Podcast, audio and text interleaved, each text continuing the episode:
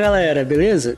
Aqui é o César e esse daqui vai ser um episódio para quem gosta de tirar uma onda.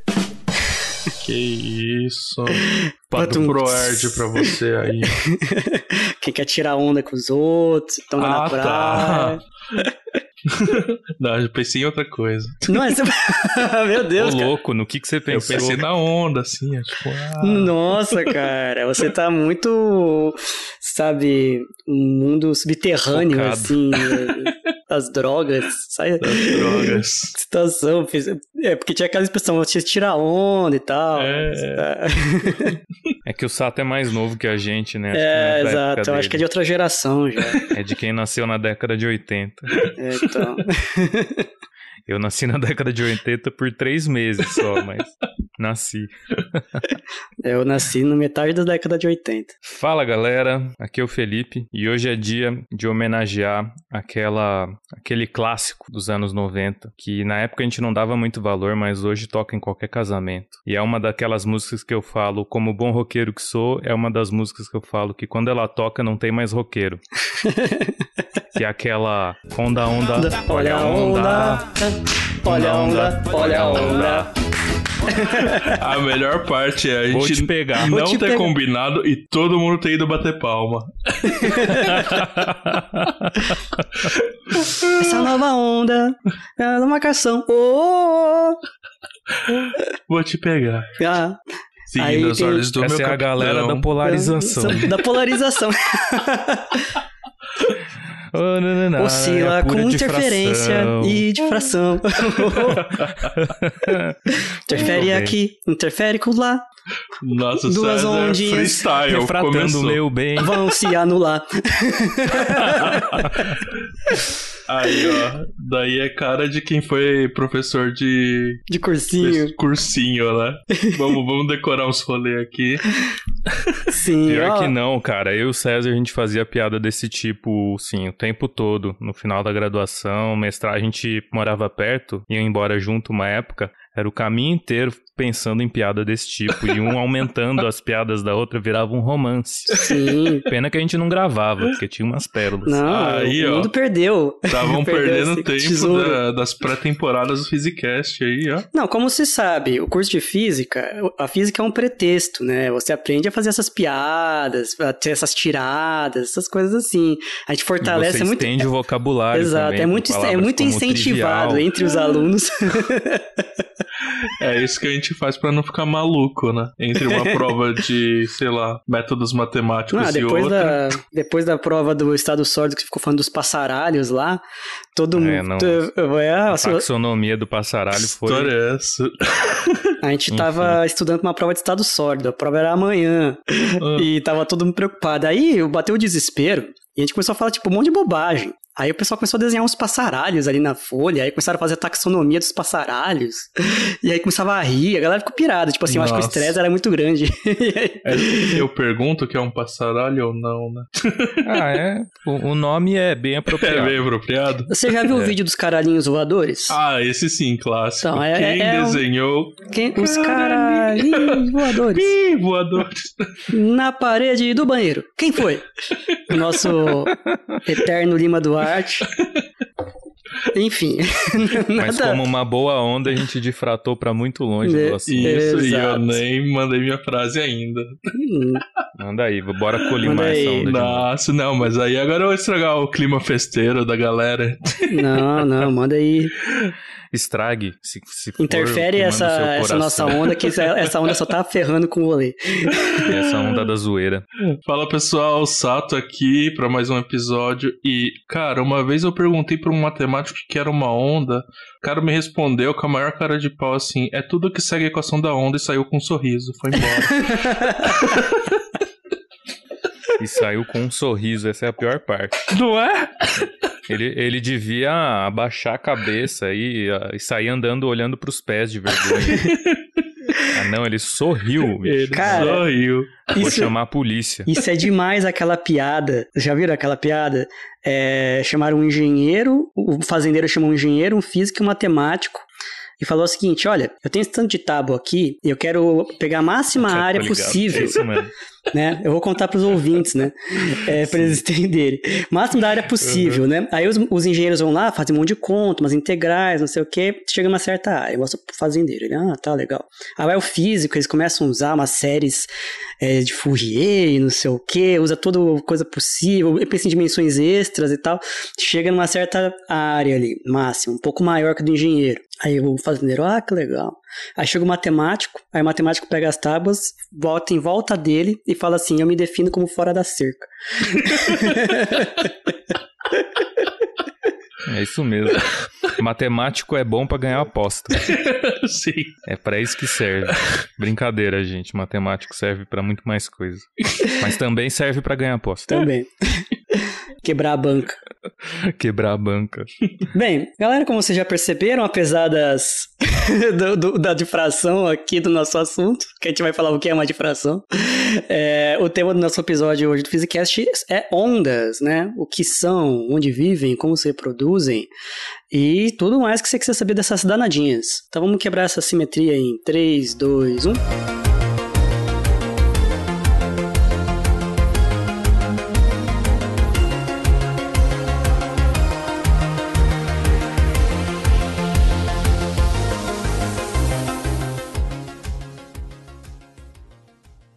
E aqui é uma boa hora para falar dos nossos patrocinadores.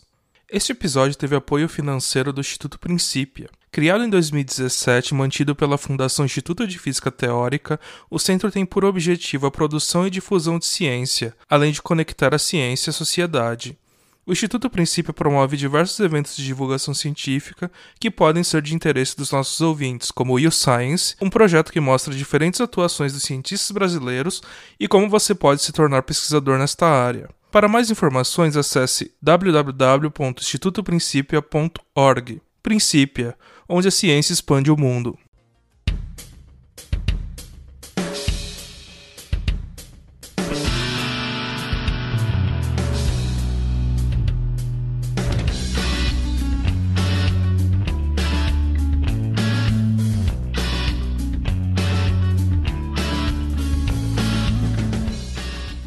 Danadinhas. Danadinhas.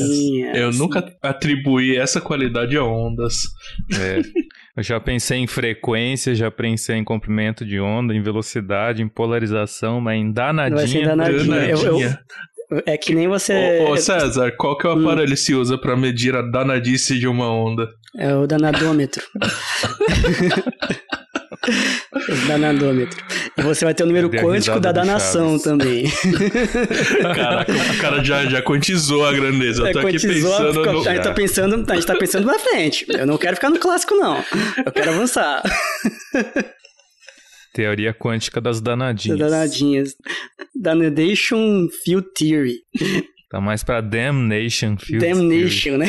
oh, mas agora que vocês deram risada do matemático, César, o que, que é uma onda? Cara, uma onda é tudo que segue a rotação da onda. joga, joga a bomba. Essa daí, vamos lá, né? Então, peço aos colegas aqui que participem também, né? Mas eu classificaria uma onda como um fenômeno físico oscilatório, né, periódico, que se propaga no espaço, transporta energia, mas não transporta matéria. Pode acontecer de, às vezes, uma onda ir e outra voltar e você gerar um, uma, uma soma delas chamada uma onda estacionária, que aí é uma onda que não anda.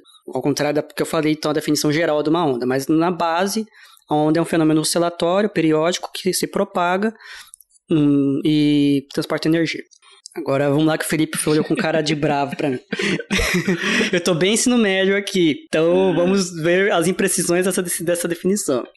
Não sei se é imprecisão, mas é. Deixa pra lá, vai. Eu tava pensando em, em onda de matéria. Sim, sim, a gente, vai chegar, a gente vai chegar nisso, né? Será que ela não transporta a matéria? Eu fiquei na dúvida agora. Mas a gente chega lá, depois a gente conversa sobre isso. Nossa, é verdade, né? Realmente fiquei na dúvida. É verdade. É, então, assim, o, o César deu uma ideia bastante física, né, da, do que é uma onda, né? Uh, se você for pensar assim, a gente tá pensando em algo que varia no espaço, que tem uma oscilação de frequência no tempo, que transporta energia, Mas assim, eu, eu, brinquei, mas matemáticos tem uma definição muito mais geral do que, que é uma onda, né? Que é basicamente alguma coisa que uh, varia de maneira periódica. Uh, tem algumas outras propriedades, ela tem que ter velocidade de propagação, algumas coisas assim uh, que vão ser caracterizadas, bom, pela equação de onda, né? Que a gente não vai falar aqui, porque falar equação em podcast é um saco, como a gente já descobriu. Mas é, é mais geral, né? Por exemplo, você consegue identificar ondas em funções matemáticas. Às vezes o pessoal fala assim lá, ah, não, tá vindo uma nova onda de Covid. E que na verdade não é uma onda, é um pico, né? Tipo, é, um, é um pulso. É um pulso. É um pulso. E aí, é um pulso de onda, é uma onda. É uma onda, mas é uma onda tão específica. É, mas um pulso, ele não tem esse caráter é, é oscilatório, né? O princípio ele é uma, uma, única, uma única emissão, enquanto que uma onda você espera que esteja essa emissão periodicamente. Pode demorar muito, é. mas tem que Há repetir. É, é, então, Porque um é. pulso, é. em princípio, ele, você pode, ele pode ser. Talvez esteja me antecipando aqui, mas um pulso você consegue decompor ele em um número absurdo de ondas. Sim. Um número muito grande de ondas. Ô, louco, o maluco meteu um Fourier nos primeiros 10 minutos mas é, do episódio. É bacana eu, Isso é uma das coisas mais bonitas com, que tem, eu cara. Eu trabalhei com coisa pulsada, né? Então eu não posso deixar as pessoas falarem que pulso não é onda, senão. Você tem um nome a zelar, né, Felipe? É. Não, mas o Felipe falou uma coisa que a gente vai falar, mas é bacana. Você consegue reconstruir todo tipo de, vai, função que você imaginar, né, de forma, fazendo um monte de soma de ondas de diferentes frequências, comprimentos de onda, a gente vai falar o que são essas coisas. Então você, você consegue reconstruir fazendo uma combinação desses caras. A gente chama de uma série de Fourier. E, então, inclusive um pulso. Então um Sim. pulso, ele, é, ele pode ser tornar, pensado com várias ondas. É, até para tornar esse assunto mais palpável para quem está ouvindo a gente, pensa, por exemplo, uh, em um instrumento, uma nota musical. Você vai pegar ali, sei lá, seu piano, apertar uma tecla. Se, se você apertar por um período longo, claro, vai ficar aquela repetição de uma frequência e tal, né? Mas imagina que você apertou muito rápido aquela tecla. Aquilo ainda é uma o onda. O famoso estacato. É. Que é quando você dá aquela. aquela Tum. coisa pontuda. aquilo ainda é uma onda? Ou aquilo é um pulso, como o César tá chamando? Isso deixou de ser uma onda? Isso deixou de ser representado por uma onda sonora? Né? Esse é o ponto, assim, uh, não é porque o, uh, a duração desse fenômeno físico é curto que a gente deixa de chamar ele de onda, né? E, claro, assim, o, o mais importante, assim, é a gente conseguir descrever ele usando a física das ondas. Eu acho que é isso, né? Então vai ter uma série de propriedades que a gente vai querer que uma onda tenha. Agora, não, não tô falando mais de propriedades matemáticas, estou falando realmente de propriedades físicas, né? Que a gente vai comentar um pouco aqui. Mas assim, é, ela precisa respeitar algumas regras, né? Porque senão vira a festa do crioulo doido, né? Porque, bom, se tudo, tudo pode ser representado por ondas, como o César falou, assim, a gente soma um número infinito de ondas e vira, sei lá, uma, uma reta, uma, um gráfico de uma reta. Tá, isso é útil? eu, vou, eu vou chamar um bloquinho descendo de um plano inclinado de onda só porque eu posso escrever uma função Não, muito eu estranha? Acho que até mais aleatoriamente, né? Assim, você vai descrever um conjunto de tijolos, né? Uma casa feita de um monte de tijolo de tijolo também, porque ele foi feito de um monte de tijolo. É, a, a, a, soma dessas coisas todas, né? Não é um, um tijolo, é uma casa. E a soma de um monte de ondas não é necessariamente uma onda. Então você consegue construir qualquer coisa com essas ondas. Né? E, mas eu acho que tem uma característica que a gente não falou direito, que eu acho que talvez seja central na questão das ondas. Que as ondas não têm localização definida. Elas têm uma largura, elas ocupam uma certa região, mas, é, ao contrário de uma partícula que você consegue falar, ela está aqui nessa coordenada, as ondas você consegue, consegue falar. Bem, em, classicamente, classicamente, meu filho. É. Você quer que você fale que eu tô querendo quantizar tudo? Você também tá querendo quantizar as coisas aqui, ó. É, quantiza até a mãe. Tá Mãe só tem uma, pronto, quantizei. querer, né? você querer. Como queremos demonstrar. É. Mas essa, mas essa, pinta dentro. Mas essa característica da onda, ela não tem uma localização definida no espaço. Pega uma onda do mar, por exemplo, né? Você a onda do mar, ela ocupa uma região ali da, da água. Então você não pode falar que ela está exatamente ali ou exatamente ali. Ela está num espaço. E essa questão de ela não estar tá localizada de, é, em um ponto definido é uma das mais importantes na discussão se a luz era uma onda ou uma partícula e na mecânica quântica também. é, que tem a onda tem o seu papel na mecânica quântica, é, de, enfim, é, como as coisas se comportam. Então, acho que essa característica da onda, ela ter que ter uma certa dimensão, não poder estar definidamente num lugar, num lugar claro, é uma outra característica que dela que a gente tem que considerar. Uhum. E para falar um pouco mais das ondas do mar, trouxemos aqui o nosso convidado, então recebam com uh, bastante palmas aqui Lulu Santos. Não, brincadeira, calma. A gente ainda não é tão conhecido assim. Que isso, vou, vou arrumar meu cabelo aí. Podia, já pensou? O cara começa a cantar aqui como uma onda cantar do mar. aqui, a gente faz um, um show. É. Apesar Será que, que se a gente chamasse alguém, o- eu ia querer convidar o Tchacabum. Então, será que, Reunião do Tchacabum, só pra... Só pro Physicast. será que se tivesse um episódio assim, reunião do Chacabum, sem física nenhuma, só o Chacabum ali, é, ia ter muitas visualizações? Ah, ia. Ia, né? Será que ia ter mais do que o normal? Ia também, né? Ia também. Você acha que o Tchacabum Ah, é. tem me- menos público Então que vamos, o vamos Physicast? fechar esse, esse podcast, fazer um podcast de música, chamando É, atores vamos famosos. fechar o famosos. Abrir uma banda de axé. É, então. Não, é que assim, se a gente abrir uma banda, fizer uma banda, não vai ter visualização nenhuma. Agora, se a gente conseguir chamar o Tchacabum, Ah, outra pode história, crer, né? Realmente. A gente tem que assessorar o Tchac- a volta do Tchacabum. É isso. Muito bem. Eu confesso que vai dar mais dinheiro. Pô, me ocorreu um nome legal de uma banda. Até porque o podcast não dá dinheiro nenhum. né? Qualquer número positivo é muito maior Às que vezes dá zero. gasto, né? Tipo, Até, até alguns negativos também. também dá mais. Ai, Pô, mas eu pensei seriamente num nome pra uma banda de físicos. Chama Interferência Destrutiva. Boa, gostei. Gostei, né? De, Eu você, tive uma você- banda que chamava Direk and the Spinners. É, essa daí eu lembro. Uma era vez. boa. Na- Mas assim, era bom nome. no Nunca vi vocês tocando. Era bom também. Nunca ninguém viu, a gente só ensaiava em estúdio, só o pessoal da banda. Então... Cara, aqui é o momento que você manda o link do SoundCloud pra galera ouvir. Ah, cara, hum, infelizmente não tem. A gente nunca gravou nada muito sério. Era mais. Era mais tirar uma onda. Beleza, então eu acho que podemos concordar ness- nessas características gerais de uma onda, né? Que é algo que Eu não. acho que tem um aspecto que é Hum, no nível mais fundamental, e aí fundamental do, no nível do, com relação a compreender os aspectos mais simples, uma coisa que a gente sempre acaba recorrendo no estudo de ondas é justamente essa definição que César colocou. Então, a onda é um fenômeno ondulatório, periódico, transporta energia, não transporta matéria, obedece princípio de superposição. Então, se eu tenho duas ondas na mesma região do espaço, o efeito delas é somado, que é o que dá ori- origem à interferência construtiva, destrutiva, parcial, etc. E, e no fundo, no fundo, sempre que a gente fala de qualquer onda mais complicada que isso, geralmente a gente vai decompor essa onda mais complicada por causa do princípio de superposição em várias ondas simples que nem essa. Então é essa onda que parece um- o gráfico de um cosseno. Né?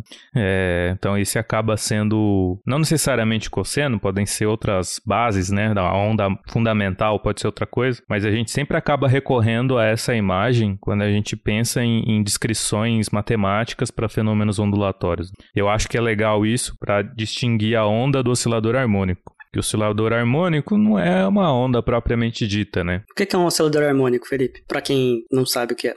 O oscilador harmônico é um sistema, é o sistema físico mais importante da, da física teórica, na minha opinião. É uma molinha! É uma molinha! Ele quer dar uma coisa pomposa, não sei, uma É. coisa mais importante Não, da não precisa É um uma bloquinho, a né? porra é de uma mola. Quem bloquinho tá... colado numa molinha. Uma molinha. Quem tá em É o casa, ó. bloquinho colado na molinha ideal sem atrito. e aí você puxa a mola, puxa o bloquinho, aí a mola estica, você solta o bloquinho e ele fica indo pra frente e pra trás, pra frente e pra trás, nheco, nheco, nheco, nheco, nheco, pra um lado pro outro, pra um lado pro outro, nunca para. Eu gostei da Esse é o sonoplastia. oscilador harmônico ideal. Sim, Gostou do eu- nheco, eu- nheco? Gostei. É, deu, deu um ar aí um sonoros. tanto, um tanto adulto até pra, pra esse oscilador harmônico. Ah, Sim, em, outros, outras oscilações, mas sim, tudo bem. Não foi a intenção, eu pensei no, em embreagem de carro velho, Hum, que quando você aperta ela faz nhec, aí quando você solta ela faz é nhec. que eu acho que eu vi uma vez um filme, o cara falava assim pra mulher, vamos fazer nheco-nheco. Aí eu acho que eu vi isso em algum lugar, mano. Quando, quando, quando o César começou, eu acho que eu vi um filme, eu fiquei meio preocupado. Assim, tipo, ah, não, mas é sério. Eu, eu sei exatamente maiores. onde ele viu esse não, filme. Mas é, é, eu não sei se é... Ele viu esse filme no navegador anônimo. Deve ter sido. É não, não, deve ter sido aqueles vídeos do YouTube, assim, que tem uh -huh, lá do. YouTube. Uh -huh, não, isso. que tem aquelas, aquelas, aqueles memes entram pra história, assim, sabe? É, Ô, Ctrl Shift N. Isso. YouTube mesmo. YouTube. Enfim, mas no caso desse. Termina com Tube. Nesse caso do. não, mas tem o Pornhub, né? Pornhub não Que tem. isso, o cara tá mostrando, fazendo propaganda gratuita do site. Não, tô falando que dá. Não, não, mas esse não é o meu favorito. Como assim? Não é. Aí eu pego meu cachê aqui que eu tô recebendo pra propaganda. Vocês viram Esse que teve um cara que colocou aulas de matemática universitária nesse site? Tem, tem de e tudo ele lá. Ah, tem ganhou de tudo. muitos dinheiros. Porque Tinha ele tava, gente- tava fazendo razoável sucesso. Tava com um É, monte de aula de cara, matemática, tinha aula de DNA. Tem Tem muito filme piratarias pirata que também, é isso. Mas, mas voltando pro oscilador harmônico, É. ele não é um- uma onda porque ele tá parado no lugar, é isso? É, ele não é uma onda porque ele tá parado no. Ele geralmente tá parado no lugar, né? Então, não é totalmente descorrelacionado. Então, por exemplo, se você tem uma partícula carregada fazendo esse movimento de oscilador harmônico, vai para cima e para baixo, para cima e para baixo, ela gera ondas eletromagnéticas. É, acho que onda gravitacional também tem. Não, Não, deve não coisa necessariamente assim. né? oscilador harmônico, mas tem fenômenos parecidos baseados em Uhum. em movimento de, de, de algo com massa gerando onda. E por aí vai. Tem, tem vários outros exemplos. Se eu pego uma pedra e faço o movimento. Nem pedra, eu pego a minha mão e fico batendo na água, eu fico gerando uma onda constante e a minha mão tá em, fazendo um movimento de oscilador harmônico. Uhum, Uhum. perfeito. Uhum. Ó, o César já pensou em outra coisa. Hum, da- da- gente, eu não tô pensando em nada aqui. Eu tô vendo. César, É, César, gente, esse negócio da Você gente. não era o cara da família? Mas eu. É. Gente, eu, eu tô. Esse negócio da gente gravar com a câmera aberta é bem revelador agora. É Mas- verdade. Não tem muito tempo que a gente faz isso, mas a gente lê a, a expressão das O pessoas. que, que ele tá né? pensando, É. né? É, não, a gente e a gente lê direitinho, porque a gente tá craque em ler os outros por causa da pandemia. e tá péssimo em disfarçar, porque quando a gente quer disfarçar, a gente fecha a câmera. Uhum. Isso é verdade. Então, Se bem todo que mundo é um livro a ser lido. O- Outro problema também é que, assim, você tá de máscara quando você tá na rua. Você pode É, fazer aquele, então. tipo, a, a expressão, assim, tipo, diferente, É, que a pessoa não vai ler. dar aquela mostrar os dentes É, assim de, tipo, ah, de aflição, É. aquele dente cerrado e tal, e ninguém vai ver. É só você não denunciar pelos olhos. isso. Mas enfim, Será que vai ter Desculpa, um fenômeno César. de pessoas que se expressam com a parte só com a parte de baixo do rosto, assim, e ficam com tipo, o olho parado? Eu acho meio difícil isso. é, espero que não, porque vai ser meio É porque senão você já foi descoberto, né? É, já roubaram meu, meu, meu, como é que fala? Meu mojo. Então, a, a gente já deu algumas características importantes, né? Ah, além da ser um efeito ondulatório, na verdade eu quero falar oscilatório, porque ondulatório de onda faz meio É, meio tautológico. tautológico, né? Mas ele é oscilatório, então, colocando assim, né? Agora que a gente sabe o que é um oscilador, que é algo que vibra em torno de um ponto, né? Ah, além disso, ele, trans- ele transporta energia, em geral não transporta matéria, ah, mas é, usualmente a gente usa algumas grandezas para caracterizar esta onda, né? Então, normalmente, quando a gente vai falar de onda, a gente vai falar de ou de frequência ou de comprimento de onda. Isso já é algo que é ah, amplitude. ah, então são coisas que tudo pode ser descrito por ondas. Se você for chato, pode. Mas assim, quando vai valer a pena, você vai usar essas coisas. Você vai usar qual é a frequência dessa onda, qual é a amplitude dessa onda. Amplitude é o valor máximo da onda, tá? Imagina, por exemplo, que você tem, ah, sei lá, um campo elétrico. Um campo elétrico pode, pode ser uma onda, né? uma onda eletromagnética. Ah, se você olhar um ponto específico do espaço, não, não ele sozinho, ele oscilando com é, tanto campo elétrico quanto magnético. Mas ah, se você olhar um ponto específico desta onda, ele vai variar entre um valor máximo e um valor mínimo, de forma periódica. Ah, esse valor máximo e mínimo, que é simétrico usualmente, né? uh, é chamado de amplitude. Então isso é outro valor importante, além da frequência, né?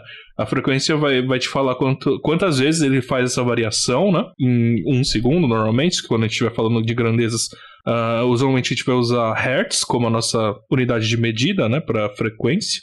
Então, quantas vezes esse ponto oscila entre o máximo e o mínimo, o máximo, o mínimo e volta para o máximo, né? Tem que, tem que ser uma oscilação completa, né? Uh, isso por segundo para dar hertz, ou outras medidas não convencionais, como o RPM, que é rotações por segundo, Uh, desculpa, por minuto. Uh, que mais? Tem outras grandezas comuns? Só, só, só primeiro, eu acho que é só para quem ficou um pouco em dúvida, talvez um bom exemplo da amplitude para você visualizar. Pensa num barco na água, é, passando ondas no mar por esse barco, e o barco ele sobe e desce. Né? Ele sobe e desce. Essa altura máxima que ele chega a partir do nível da água sem, sem perturbação, é a chamada de amplitude, que é o que o Sato estava falando. E numa onda padrão, o quanto ele afunda também abaixo da. daquele sobe e desce abaixo do nível original, né? Eles são iguais, são simétricos, mas não precisa ser. Tem ondas que nem tem parte de baixo. Você pode pensar a onda quadrada. O, a onda quadrada não tem parte de baixo. Ele está no zero, sobe, volta pro zero, sobe, volta pro zero. É, mas então a amplitude é isso aí, é o deslocamento máximo em relação ao seu ponto de equilíbrio original. E aí o Sim. pessoal que tá no ensino médio vendo ondas lá, as ondas bonitinhas do livro, falando, porra, onda quadrada? Vai se ferrar, César.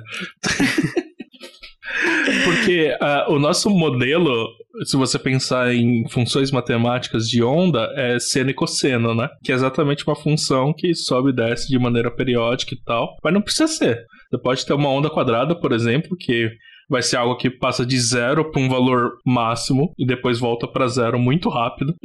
Você pode ter ondas triangulares, você pode ter ondas. Onda de é, dente de serra. O, o, eu... Mas eu acho legal o, o exemplo do barco, só para ele não se perder, que ele ilustra um outro aspecto que a gente estava falando, né? Que é o transporte de energia. Que é quando o barco está no, no, no, no, topo da onda, ele a onda transferir é como se a onda tivesse transferido um máximo de energia para o barco, né, para levantar ele e afastar ele da, da força gravitacional da Terra. E quando a onda volta, ela é para o mínimo, ela leva a energia embora. Então essa energia faz o barco subir e descer sem se mexer para um lado e para o outro. No fundo tem a ver com o transporte de energia da onda, né? A onda chega, levanta o barco por causa da energia que ela está transportando, depois o barco desce porque essa energia continua se propagando. E aí você percebe também uma outra propriedade importante, que é a energia que a onda transporta tem relação direta com a amplitude, pelo menos classicamente. É, geralmente a amplitude tem, vai com a amplitude ao quadrado. É, então é, é, é, intuitivo no sentido, por exemplo, um tsunami, né, ele causa um dano gigante, enquanto uma onda fraquinha, de uma baixa amplitude, não faz nada. Né? Então, a, a energia que ela está transportando está associada ao tamanho dessa amplitude, classicamente. Outra coisa que é interessante que, que o Felipe falou é, repara que o barco, assim, pela onda e só pela onda, o barco ele ficaria subindo e descendo, sobe e desce, numa onda padrão. Então, nesse caso, o barco não está sendo deslocado horizontalmente. E se for até algumas ondas mistas, né, que ele, ele sobe e vai para frente, mas ele já volta, né? Mas o fato é que na média esse barco não sai do lugar do ponto de vista do, do horizontal. Então essa onda ela não está transportando a matéria, que é o barco. Ela está transportando energia, mas não transporta a matéria. Se o barco começar a andar, normalmente é coisas que não são por causa da onda, né? É correnteza, vento, enfim, outras coisas físicas ali que estão. A onda em si não tá, estaria fazendo esse barco subir e descer, a onda do mar, no caso. É, e, e, de qualquer jeito, assim, se a gente for pensar o que, que é a matéria no caso da onda do mar, é, é a água, né? Não necessariamente o barco, porque você consegue transferir energia com ondas, né? Mesmo, sei lá, você pega uma onda sonora, você pode ter uma onda de pressão ali que vai te empurrar. Ou uma onda, sei lá, mesmo uma onda luz, que é uma onda eletromagnética, ela exerce uma certa pressão nas coisas. Aí você fala, porra, Sato, você tá tirando, né? tem uma lâmpada aqui acesa, ela não estava empurrando. Tá, meu querido. Só que, assim, a interação é baixa. Então você não sente essa pressão, não faz diferença, né? Mas, inclusive, dá pra, se você tiver, por exemplo, no espaço, que não tem nenhuma outra força ali, você joga um pulso de luz, você consegue, sei lá, desviar a órbita de um satélite, por exemplo. Ou se você entrar no laboratório onde eu fiz doutorado, a gente usa. A gente usava essa pressão. O Rodrigo usa até hoje, eu acho gente usava essa interação da, da pressão que a luz faz nas coisas para estudar é, sistemas muito pequenos. Um, um, um, outro exemplo, talvez que fique. É, a gente vai discutir daqui a pouco tipos de onda longitudinal, transversal, mas antes disso, um exemplo que é bacana também, que é parecido com que o som se comporta, para você visualizar. Vocês já viram aqueles brincadeiras, aquele, aquelas mola pula-pula, que, que é uma mola e ela é bem ela é bem levinha, bem molinha, fácil de, de você distorcer. E se você dá um pulso nela, você empurra ela e, e puxa. Empurra e puxa. Anda um pulso pela, pela mola toda. O pulso vai andando, esse pulso seria a sua onda, se você estiver repetindo esse processo, né? Ela vai, o pulso vai, os vários pulsos formam a onda. Só que a, a mola em si não está andando, né? A mola não está saindo do lugar. Então, a, a onda em questão, ela não está transportando a matéria, nesse caso seria a mola, né? No caso da onda do mar que o Sato falou, seriam as moléculas de água. Essas moléculas estão subindo e descendo ali, mas elas não estão andando horizontalmente. A, a, minha gata Nina está querendo participar do episódio. Está subindo aqui no computador. Fala que eu tô falando só bobagem. Essa gata tá tirando onda. Tá tirando onda, a Nina tá tirando onda. Mas é, né? Então, transportar matéria não é a mesma coisa que matéria mexer. Então, é óbvio que a, que a matéria, a água do mar mexe quando a onda passa. Mas ela não mexe na direção que a onda está se propagando. Então, a, a água vai para cima e para baixo. Em algum momento ela até volta para o estado natural dela de equilíbrio quando a onda para de passar, não tem mais onda passando por ali. Mas essa oscilação que empurra, essa energia, né, que, que se propaga, que empurra as coisas para cima e para baixo, não carrega uhum. é, moléculas de água junto com ela.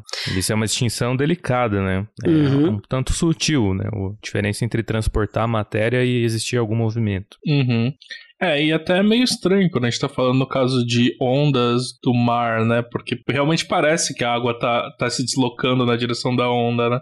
Mas aí tem outros efeitos, né? Ali não é uma onda tão simples, né? Por exemplo, ali você é. tem efeitos de uh, tanto interação gravitacional com a Lua, quanto efeitos de uh, vento. vento. eventos correnteza. de correnteza, exato. Então ali é, é uma soma de muitos eventos, mas a onda em si não está causando o movimento para frente da, da água. Uhum. Isso vem de outras coisas. É. Então, Por eu... isso que é mais fácil é, antecipar, né? Se você for estudar onda em água, é mais fácil estudar uma piscina. Exato. Um tanque que você fica dando é, soquinhos em algum lugar. Então você está transferindo energia da sua mão para a água e isso está virando onda e essa energia vai se propagando junto com a onda. Também é... Essa energia se propagando, de certa forma, é a onda, né? Se a gente chega num limite conceitual que é difícil de delimitar o que, que é energia e o que, que é onda, meio que se confundem as duas coisas.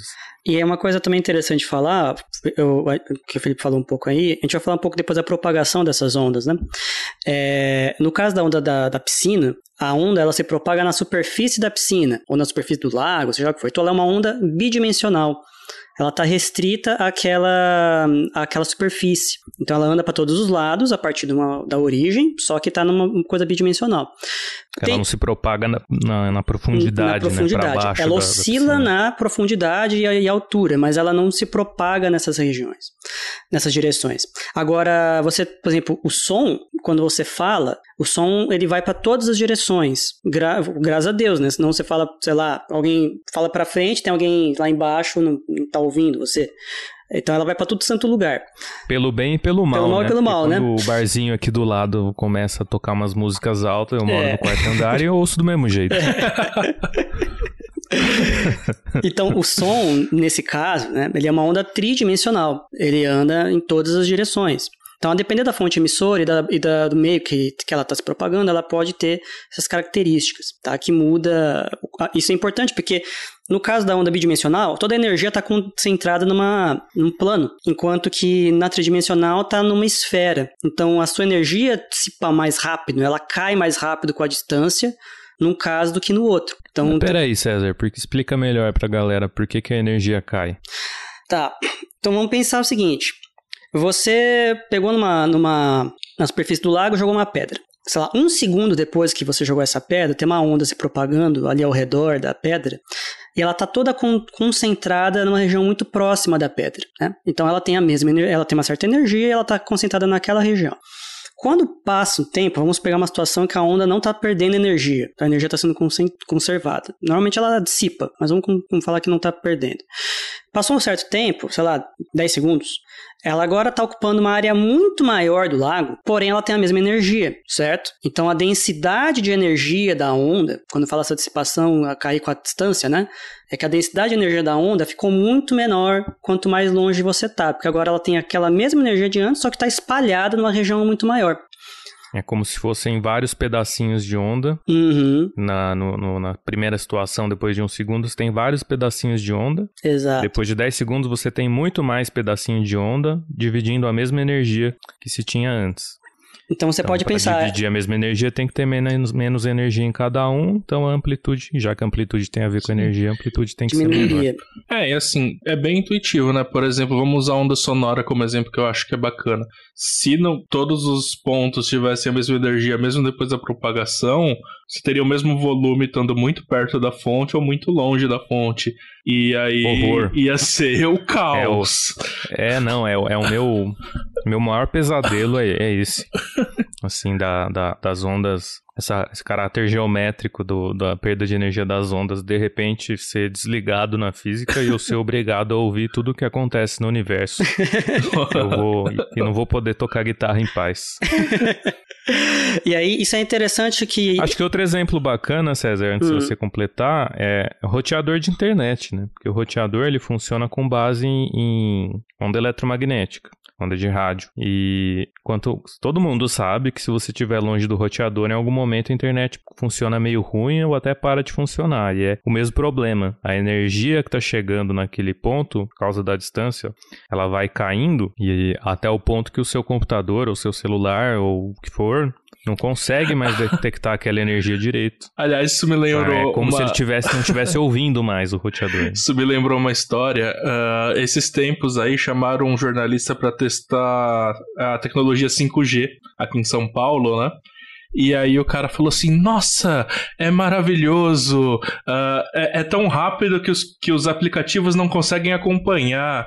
Aí você vai olhar, o cara tava. Ele era a única pessoa na rede, ele tava a dois metros da, da, da antena. Porra, assim até eu, né, amigo? Agora coloca 10 mil pessoas pra usar essa antena pra você ver o que acontece. Bom, você não vai estar a dois metros de uma antena nunca, né? Tipo, a menos que você seja muito sortudo. Você trabalhe na, na É. empresa. Que a, a casa da minha avó é do lado de uma rede da TIM, eu adorava. Tipo, é, quando tinha Natal, Ano Novo, todo mundo ficava sem internet por causa de excesso de usuário, e eu sempre tinha internet, porque a gente comemora o, Na- o Natal, Ano Novo lá. Tava mandando essa resposta e, porra, por que ninguém me responde, né? Tipo, All by myself. e os fogos no fundo, né? Pá, pá, É. don't wanna be. Ah, Estoura, o estoura champanhe não, né? Estoura a cidra cerezer. a Cidra Cerezer, a chuva de prata. Chuva de prata. Agora, bem, eu vou Fala, fa- César. Agora eu vou falar porque estavam latindo aqui os meus dogs.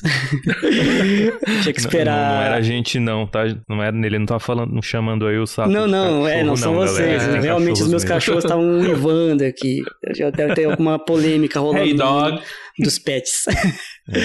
então, mas, então, só para finalizar com essa parte da geometria, como a, a, a, intensidade que você ouve, de, ouve não, né? Que você sente de uma onda, depende da geometria do meio que ela se propaga. Então, no caso da onda do, do lago aí que o Felipe falou, o, eh, se você pegar né, a mesma energia, dividir, vai estar dividindo por quê? Né? Por um círculo. Esse círculo vai estar crescendo. Então vai ser a energia dividido por 2πr, é o raio. Então ele cai com o inverso do raio, essa, essa densidade de energia, a intensidade. Já no caso de uma onda tridimensional, como é o caso do som, ela vem para todos os lados. Então ela está crescendo como uma esfera, né? Essa esfera, uma- pensa num balão ficando cada vez maior, mas, mas um balão esférico mesmo, né? Não um balão de festa. É, Aquele bexigão cheio de doce. é, Ou aquela bola do Kiko. bola do Eu Kiko, odiava esses bexigão de bala, meu Deus. Não teve Aí uma você- vez que eu não saí com o olho roxo. Eu nunca ganhei nada desses negócios. Eu Minha- também minha não, eu era meio tonto. Não, eu era um dos mais tinha- novos aqui, então o pessoal mais velho levantava a camiseta assim, pegava tudo e ainda saía dando cotovelada Olha só. pequenos. Você já aprende as injustiças da vida desde pequeno. Não é assim. E aí, no caso dessa onda tridimensional, ela, como ela está espalhada na superfície de uma esfera, então você tem a, a queda vai com 1 sobre a área da esfera, que é 4πr quadrado. Então vai com o inverso do quadrado do raio.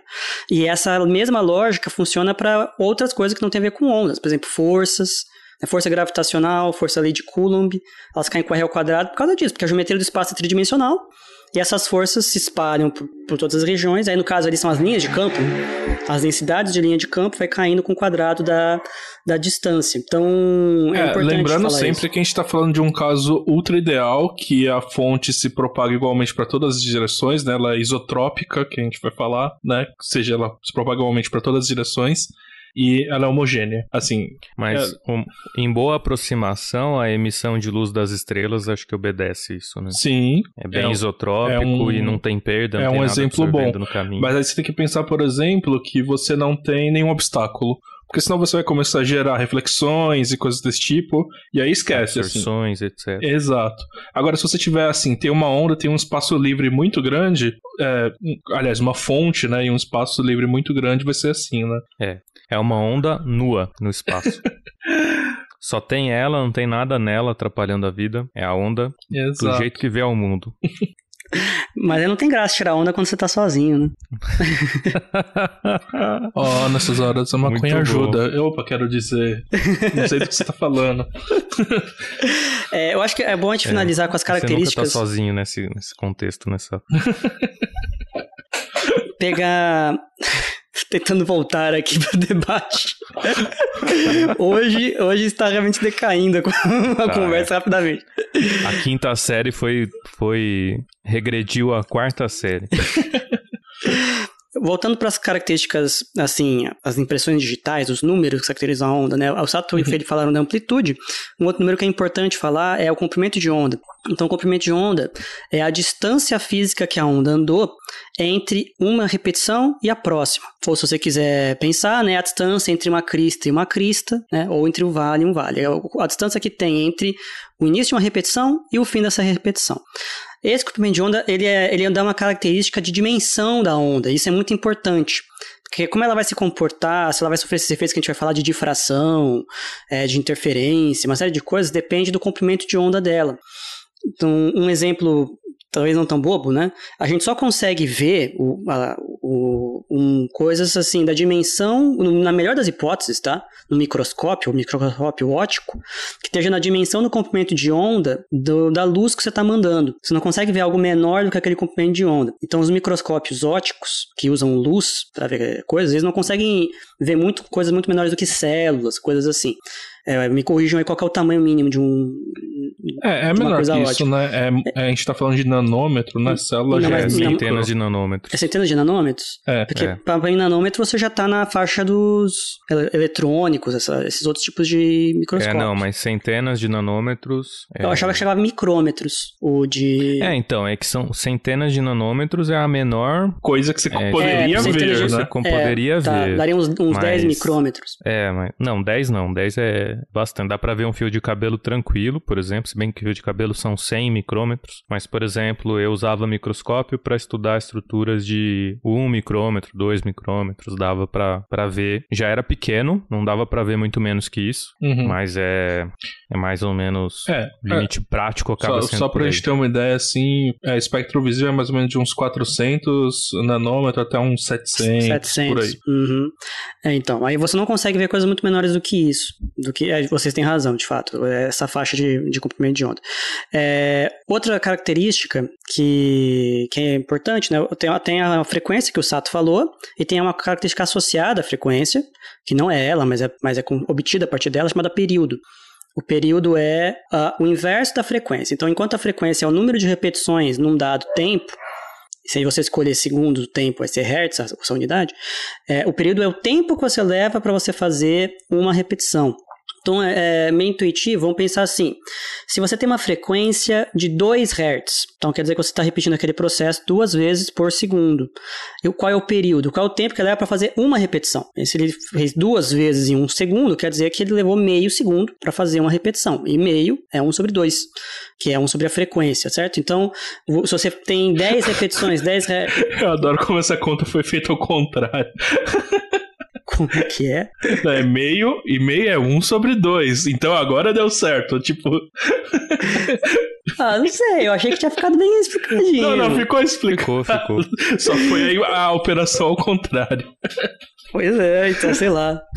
É, você faz a regra de três e percebe que é isso. no fundo é um, um, um é o inverso do outro. É, se você tem 10 Hz, quer dizer, né, que é 1 sobre 10 vezes, é 1 sobre 10 segundos que você levou para fazer uma repetição, dado que você, em 10 segundos, você faz 10 repetições. Então, a, o período ali inverso da frequência é uma coisa importante também. Embora normalmente a gente trabalhe muito mais com a frequência do que com o período, quando a gente trabalha com, com fenômenos ondulatórios. E aí, só, só para finalizar, a última característica é se você tem uma, uma onda que anda um comprimento de onda num período, período por definição é o tempo para você fazer uma oscilação. O comprimento de onda é a, a distância que você percorreu em uma oscilação. Então, o comprimento de onda é uma distância, o período é um tempo, então distância por tempo dá velocidade. Então você consegue chegar imediatamente dessa relação, né, que a velocidade de, propagação da onda é o comprimento de onda dela dividido pelo período. Como o período é ao invés da frequência, você pode traduzir isso também, se quiser, como comprimento de onda vezes frequência. Então é o famoso V igual a lambda F, que você vê aí na escola, sai daí essa, essa expressão. É basicamente da definição de comprimento de onda e definição de período.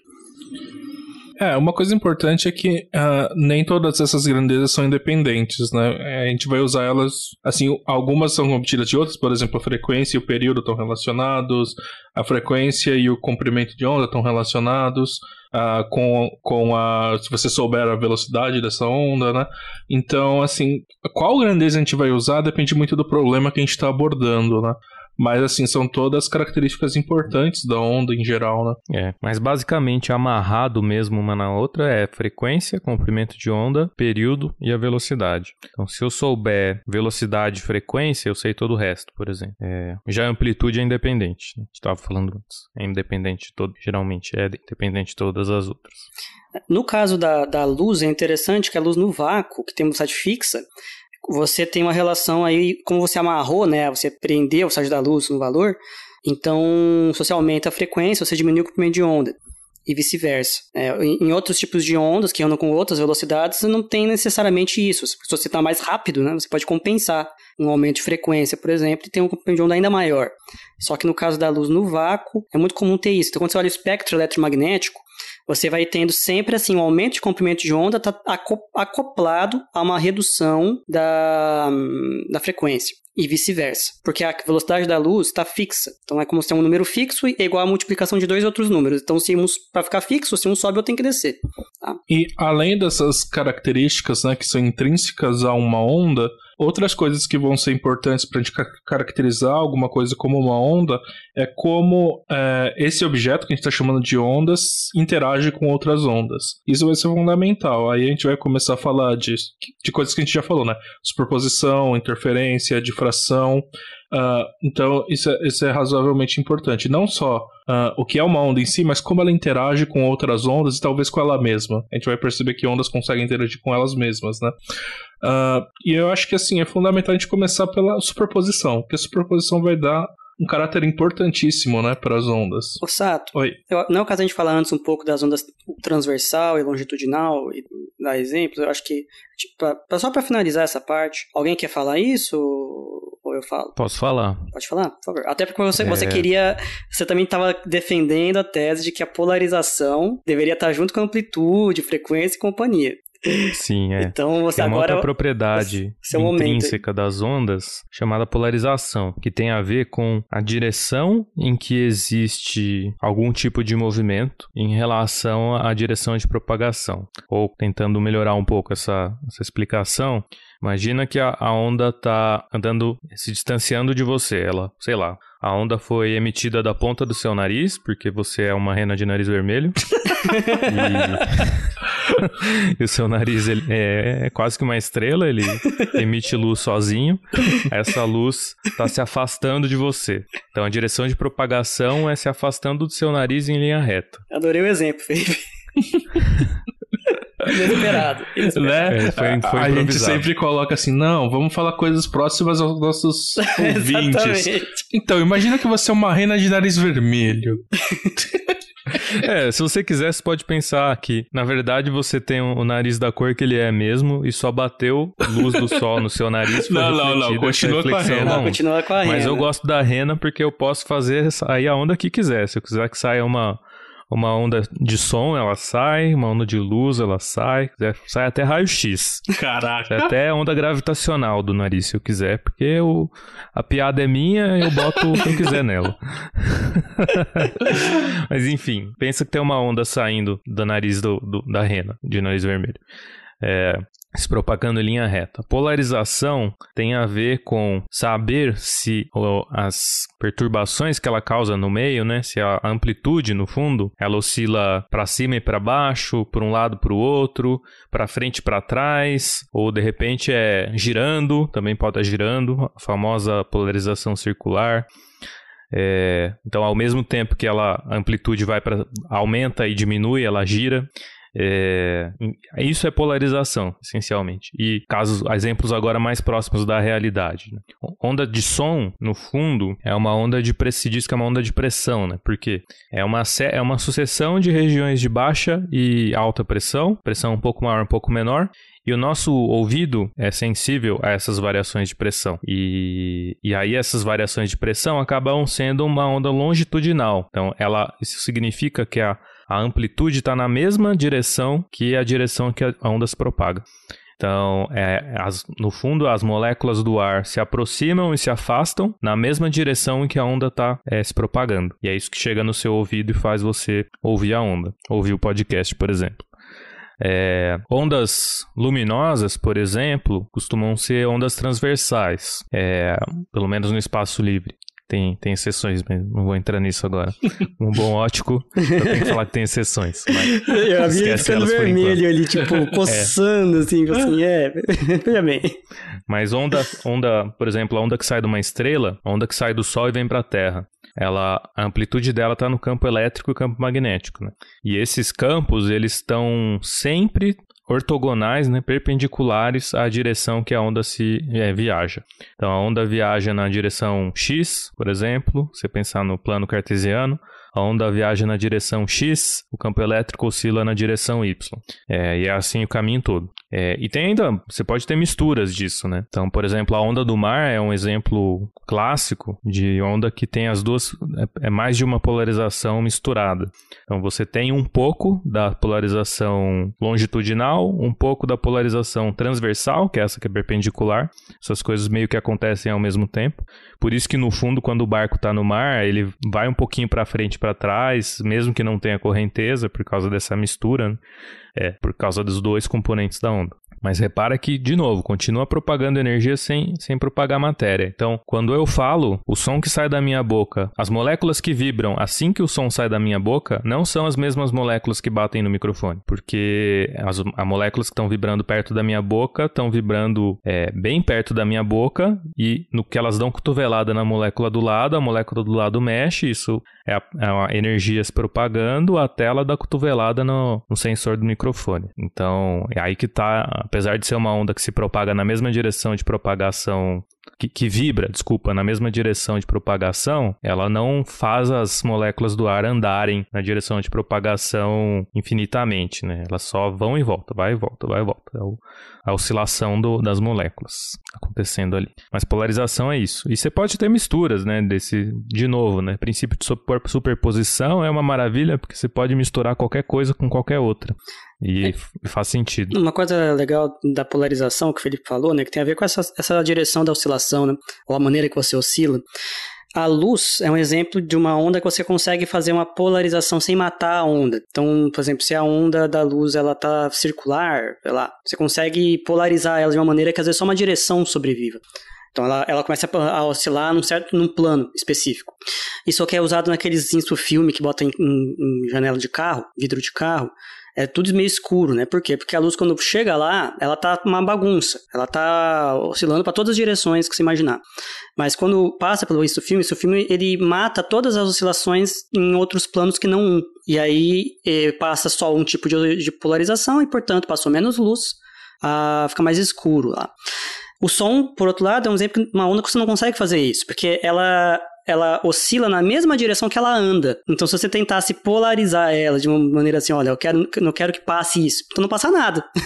porque só ou tem... passa tudo ou não passa é, nada. É, porque ou ela tá andando ali, se você fazer aquela, aquela coisa não passar, não passa onda nenhuma. Então, o fato, umas ondas longitudinais não conseguem sofrer esse efeito de polarização nesse sentido, de quando a gente fala usualmente sofrer polarização, é você escolher uma direção de, de oscilação e que só uma passe enquanto que é um modo de, de, oscilação, enquanto que nas longitudinais, que é o caso do som, você não consegue fazer isso, porque ela não tem uma, uma direção que não seja a própria direção da propagação. Ou, em outras palavras, só existe uma polarização possível, né? Então, se é. quiser filtrar alguma polarização, só tem uma. Uhum, Morreu. Então, eu filtro tudo ou não filtro nada. Tem óculos escuro também, né? Baseado em polarização. Sim, sim. É uma uhum. tecnologia com nome criativo. É o famoso óculos polarizado.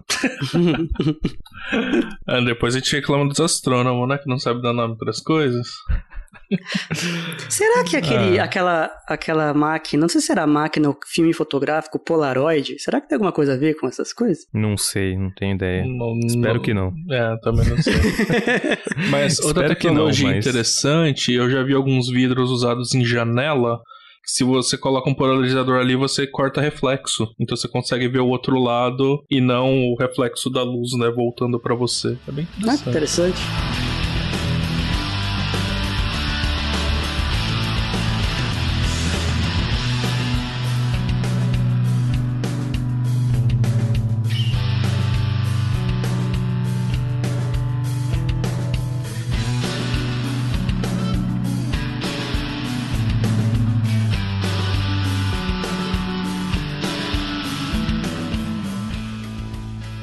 Então nós vimos as características da onda, as maneiras que ela pode oscilar, né?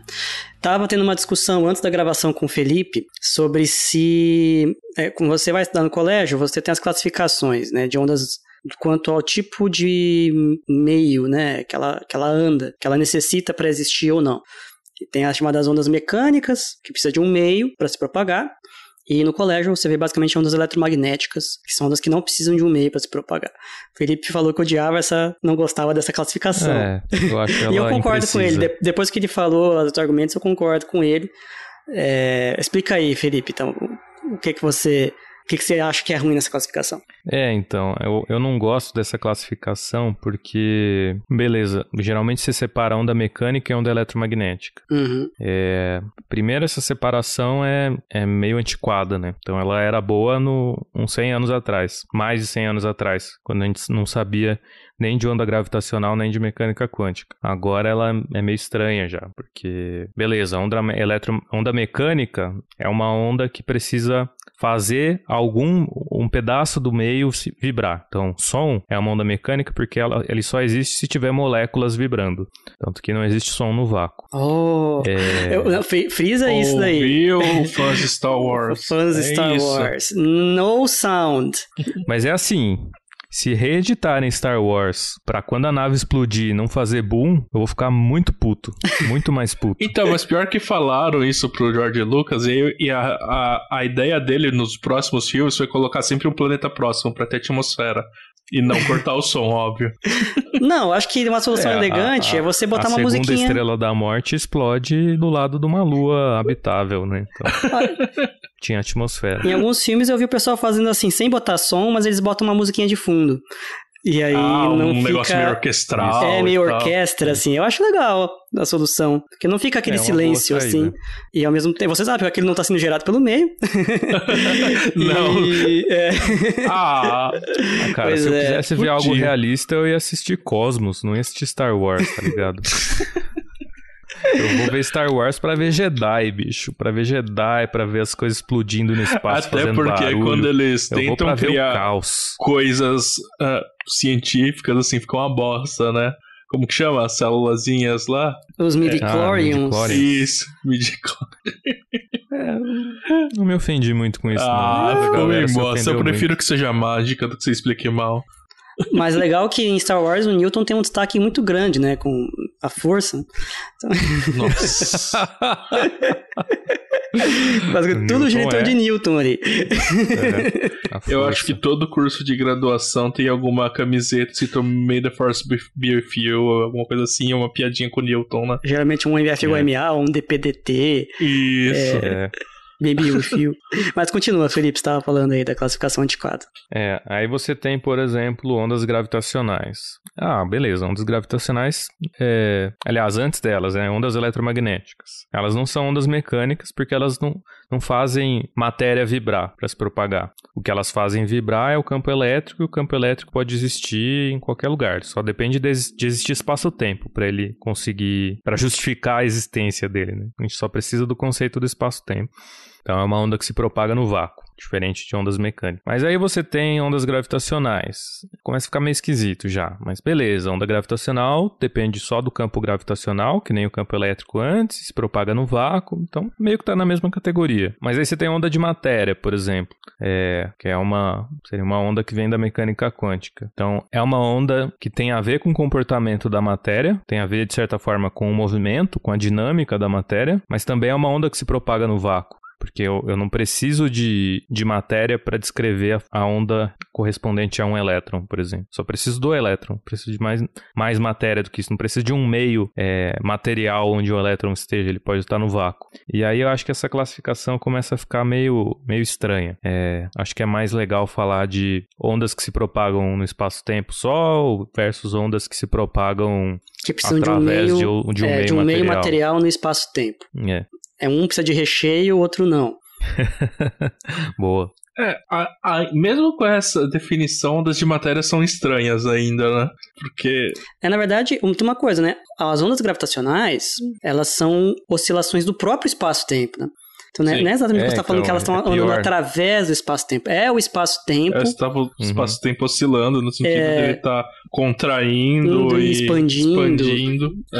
É, e a de matéria que a gente vai falar mais daqui a pouco é, é- quebra até aquela ideia que ele tá falando que transporta energia no Então, transporte e aí a onda matéria. gravitacional fica mais estranha, né? Porque a onda eletromagnética, ela não é o espaço-tempo, ela é algo que está no espaço-tempo. Uhum. Uhum. Então a onda gravitacional é- tem mais a ver com a onda mecânica, que é o meio se mexendo, ou a, a- ou a eletromagnética, que é algo no espaço-tempo. Ela é meio que aos dois. Então ela, Uhum. ela é o meio espaço-tempo se mexendo e ela É, não tem matéria envolvida, porque espaço-tempo não é matéria, é é outra coisa, é, é outro conceito. Então, enfim, fica uma. é, é, só, só de rolê. o, o, o que está sendo oscilado é ser as distâncias, já é algo que assim, meio que estraga toda, toda a É, matemática de é, ondas, O negócio né? assim, Porque... bu- bugou, né? É, não, É. porque você fala assim, ah, não, é onda é alguma coisa que se propaga no espaço. Mas calma, o espaço tá se propagando no espaço? O que, que é isso? Não, a coisa é muito, é muito estranha. E, então, eu concordo com o Felipe nisso que ele falou, que é, até hoje de manhã eu achava uma classificação bem natural, salvo por ondas gravitacionais. Mas depois que ele botou ali onda de matéria e outras coisas, é, é, é muito limitado mesmo. Você pensar só em ondas mecânicas e eletromagnéticas, como normalmente se faz. Então, basicamente, tem aquilo que precisa de um meio material e o que não precisa de um meio material, mas que não é.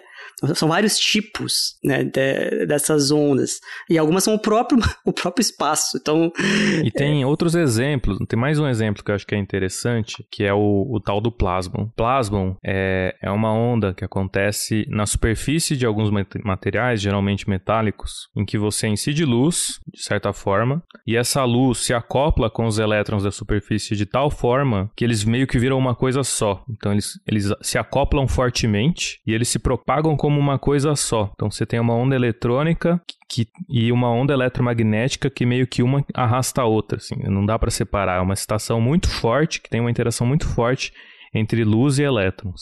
E aí essa onda é a onda de matéria ou é a onda eletromagnética? Ela não é nenhum dos dois, ela é os dois ao mesmo tempo, então é outro caso em que essa classificação fica estranha, né? Aí um, um caso mais de matéria condensada, de física da matéria condensada, de sólidos em particular. Eu acho que um tema importante que a gente tem que falar agora, que a gente falou de bastante coisa, é dos fenômenos ondulatórios que, a luz, que, a, que as ondas podem sofrer, né? É, basicamente, né? Reflexão, refração, difração, interferência. E polarização, a gente já falou antes, e tá, pelo, pelo Felipe não seria um fenômeno ondulatório, seria uma parte da própria característica da onda. É, é tipo o spin da onda, né? né? Quase que literalmente. Então, ah, vamos falar um pouco dessas coisas? É, quer falar, Sato? Sim, sim.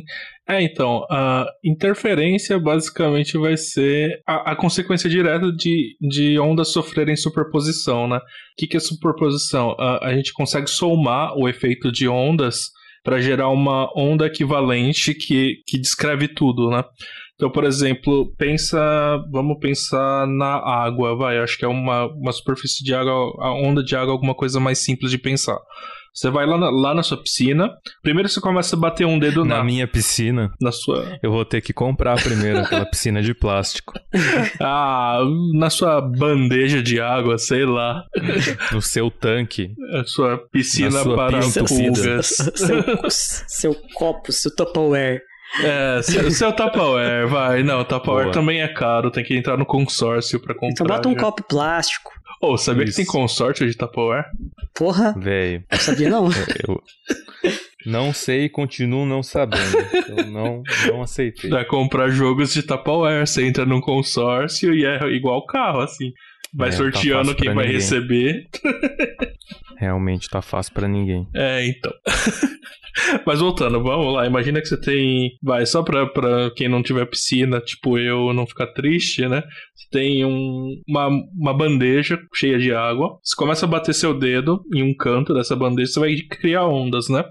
O que, que, acontece se você começa a bater um outro dedo no outro canto dessa, dessa bandeja e você começa a ter duas ondas? O que, que acontece quando elas se encontram, né? Uh, vão acontecer os efeitos de interferência destrutiva, construtiva, uh, parcialmente construtiva, parcialmente destrutiva, uh, como você quiser chamar. O que basicamente vai acontecer é o efeito da, das amplitudes se somarem, né? Da, e aí, uh, se elas estão fora de fase, se elas estão dentro de fase, uh, se, as, se, as, frequências são parecidas ou se as frequências são o que, diferentes. Que é uma fase, Sato? Uh, tá bom, fase. Fase é uma coisa importante que a gente não falou, que também é importante para descrever uma onda, né? Né.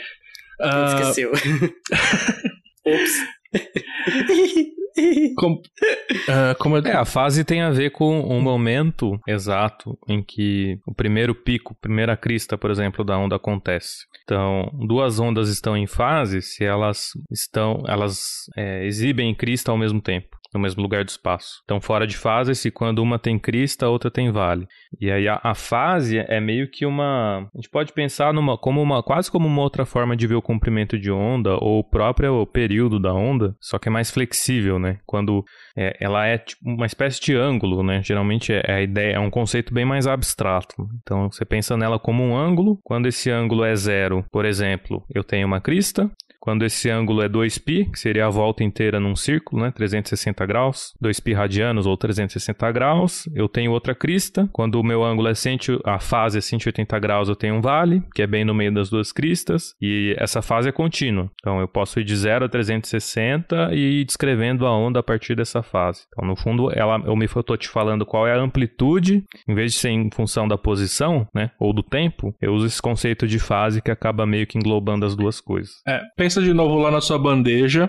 Você está gerando ondas ali com seus dedos. E para facilitar a vida, imagina que essas duas ondas estão exatamente na mesma frequência. A gente vai falar que elas estão em fase se quando elas se encontrarem, imagina o encontro, por exemplo, de uh, um, uma posição que tem um pico ali. Uh, necessariamente a outra onda vai estar tá emitindo um pico ali também. Então, quando você tiver uh, o que a gente chama de superposição ou de interferência, ela vai somar. E aí, se, por exemplo, se as duas ondas tivessem amplitudes iguais, agora a onda resultante tem duas vezes essa amplitude, porque você somou elas, né? Uh, mas não necessariamente essas coisas vão estar em fase, né? Ou seja, os picos se encontram. Não necessariamente as amplitudes são iguais. Não necessariamente as frequências são iguais. O mundo é complicado, né? Quando, quando a gente vê na escola parece tudo simples, né? É, é... é, agora imagina que você tem um, um, sobrinho ou um priminho pequeno, você começou a fazer ondas bem bonitinhas no tanque, seu priminho quer brincar também, começou a bater a mão de todo estabanado na água de qualquer jeito, não vai estar tá nem na mesma frequência, nem na mesma amplitude que você, né? Então a, a interferência é muito mais complicada, mas em todo instante que a, a sua onda e a onda estabanada do priminho se encontram, elas interferem. Então, é, o efeito delas se soma levando em conta o sinal, né? Se uma onda tá para cima, tá é, chutando água para cima, outra para baixo, a resultante vai ser algo no meio do caminho. Se as duas estão para cima, a resultante é, é tudo para cima e assim vai. E aí é, é interessante isso que o Felipe falou, né? O Falsato falou de interferência construtiva, né? Que é quando soma e fica maior ainda. Você pode ter a destrutiva, que é o que o Felipe falou, que fica menor ou até sem oscilação alguma. Então, é uma coisa interessante que nas ondas, por exemplo, a luz é uma onda. Então você pode pensar que jogando luz contra luz, você pode ter regiões de escuridão. Som contra som, a depender da frequência e tal, pode ter silêncio em certos pontos. Então isso é uma coisa muito assim, mind-blowing, né? Tipo, oh, que porra é essa, meu Deus? É, é, que acontece por, por causa desse fenômeno de interferência. E tem tecnologia que explora isso, né? Então esses, uhum. esses, esses fones, eu nunca tive um desses que é muito caro. Mas esses fones com cancelamento de ruído ativo, é, esse cancelamento de ruído ativo nada mais é que um, tem um microfone em algum lugar do fone que está pegando o ruído externo, não o que o, que o próprio fone está emitindo, ele está pegando só o ruído do lado de fora. E aí ele inverte a fase desse, desse ruído e joga dentro do falante para sempre anular tudo que, é, tudo que vem desse ruído. E aí ele cria essa interferência destrutiva que mata o som externo. E funciona super bem, né? Pelo menos Sim, nossa, que usa. É, é incrível. Eu já usei de amigo meu, de colega de república, né? Mas. É, eu já testei na é, loja, eu é também não ridículo. tenho. É, é, não, é, é, é, osso. É ridículo, é absurdo, assim. Parece que tá. E tem um cancelamento passivo também, né? Que não tem nada a ver com interferência. É só um, um blocão de alguma coisa que absorve um absurdo uhum. da, da, energia da onda. Esse eu tenho, eu tenho da 3M, daqueles de material de construção. é, aí você pode fazer, sei lá, com tecido, por exemplo. O tecido é um ótimo absorvedor de som, né? Aliás, o pessoal que tinha banda de garagem colocava um, umas caixas de ovo, não é? é, mas aí tem outra coisa, né? Porque a caixa de ovo, como ela é toda enrugada, a ideia é você ter muitas reflexões porque assim, se você toca um amplificador alto, aonde a onda bate na parede é refletida, né, pegando outra propriedade do som, que significa ela ser refletida? No obstáculo. Significa que ela bate no obstáculo e volta. E aí o, o, ângulo com que ela bate no obstáculo é igual ao ângulo que ela volta, mas é, mas ela não, não necessariamente volta pelo mesmo caminho, né? Então, se ela vem meio inclinada de baixo para cima, a reflexão também vai continuar se propagando de baixo para cima, só que na direção oposta. É, é, é bom pensar como se jogar uma bolinha Voltando. na parede. É, porque. A, porque as partículas também sofrem reflexão, e ela segue a mesma regra de reflexão. Você, o ângulo que você incidiu é igual ao ângulo que você refletiu. Então, se você jogar uma bolinha na diagonal na parede, você vai ver que ela vai, é, ela vai tentar seguir. Claro, a gente está no meio da gravidade aqui, né? Então, isso afeta um pouco. Tem um campo externo puxando isso. Mas as ondas seguem essa lógica também, de ela bate e volta com o mesmo ângulo de incidência, ela é um ângulo refletido. Ou tipo você colocar um laser pointer no espelho, né? Dá pra ver isso uhum, bem. Isso. Mira o laserzinho de camelô no espelho, ele volta. É, continua. Se você mirou ele de baixo para cima, ele continua subindo, só que voltando em relação a você. Então é como se você decompusesse, né? Ele tem duas, dois vetores de velocidade, um horizontal, outro vertical. E se o seu espelho está na vertical, ele inverte só a velocidade horizontal. A vertical vai continuar apontando para cima. Então ele volta na horizontal, mas continua subindo na vertical. Isso é reflexão da onda. E a caixa de ovo, a ideia da caixa de ovo para isolar som, eu não sei se funciona tão bem, porque ela é porosa, então um, um, tanto passa. Mas a ideia é que como ela é enrugada, você tem cada ponto da caixa de ovo vai, vai ter um ângulo diferente com a onda que está chegando, a onda sonora, e vai refletir para um lado diferente. Então você meio que dispersa o som. Essa é a ideia do isolamento. Cara, isso é a mesma tecnologia de, daqueles aviões aviões invisíveis militares. É, né? De, de... Olha só, onde a né? caixa de ovo nos é. levou.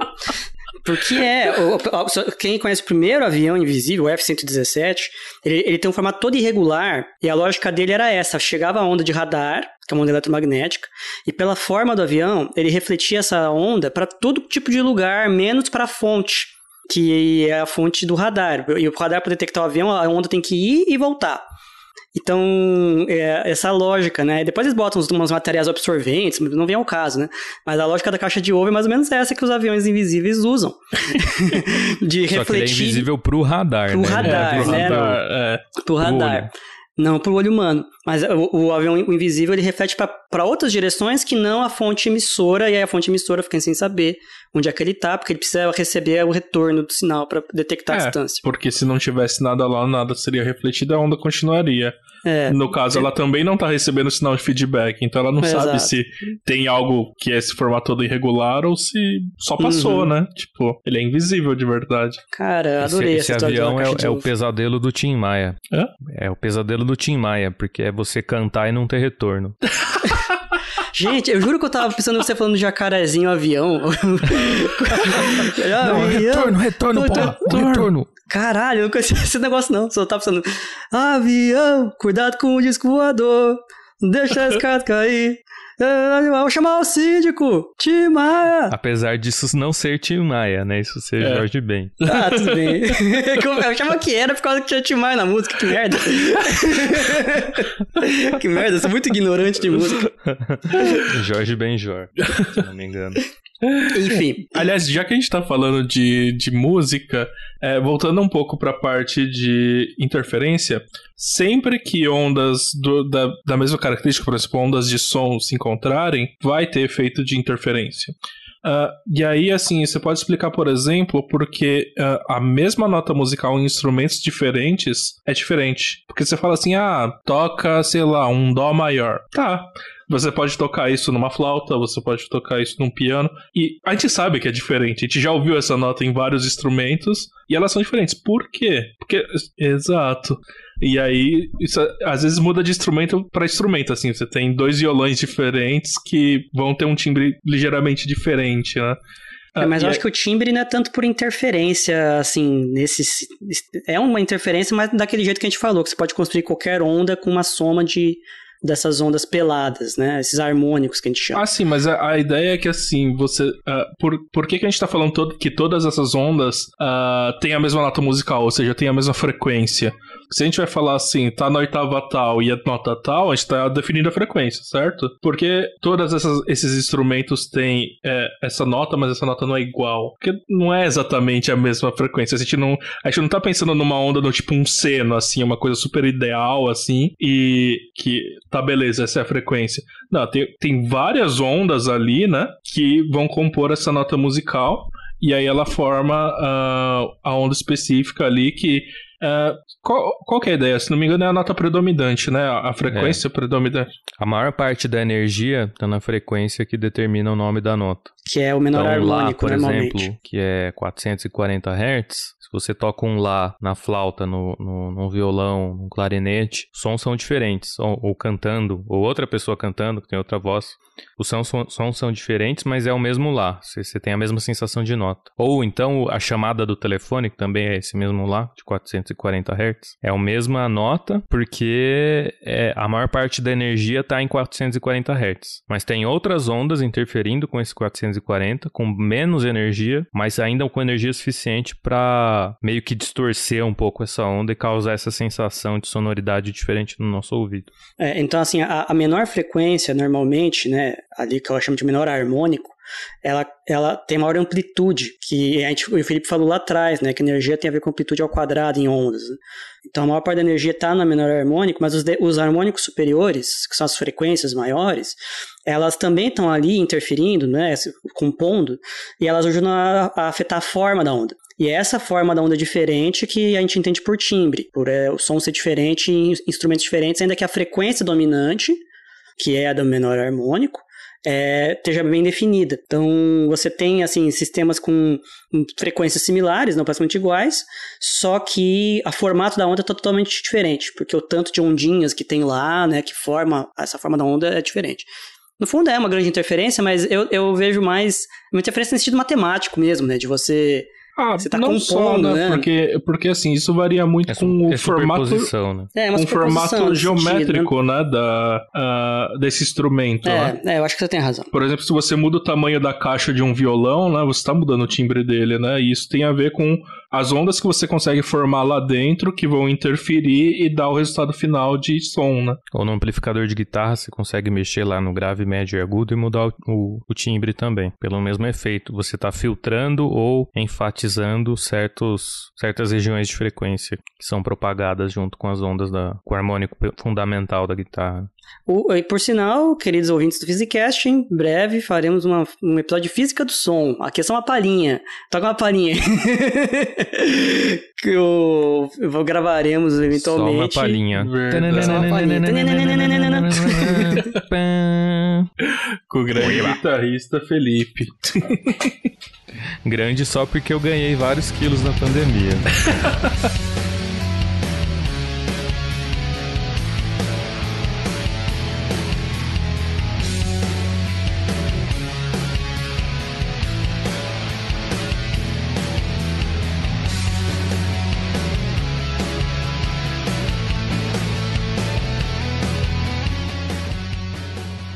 Vamos finalizar falando da difração e da ref- refração? Eu gosto muito da difração. O melhor jeito de enxergar o que é difração é o Google Maps. Você vai no Google Maps, acha o canal do Panamá. Canal do Panamá mesmo, é, aquele, é aquela obra absurda, absurda, que liga um pedaço do, do Oceano Atlântico com um pedaço do Oceano Pacífico atravessando o continente. E aí o que acontece? Esse canal, do, do ponto de vista de, do tamanho das ondas do mar, ele é bem estreitinho.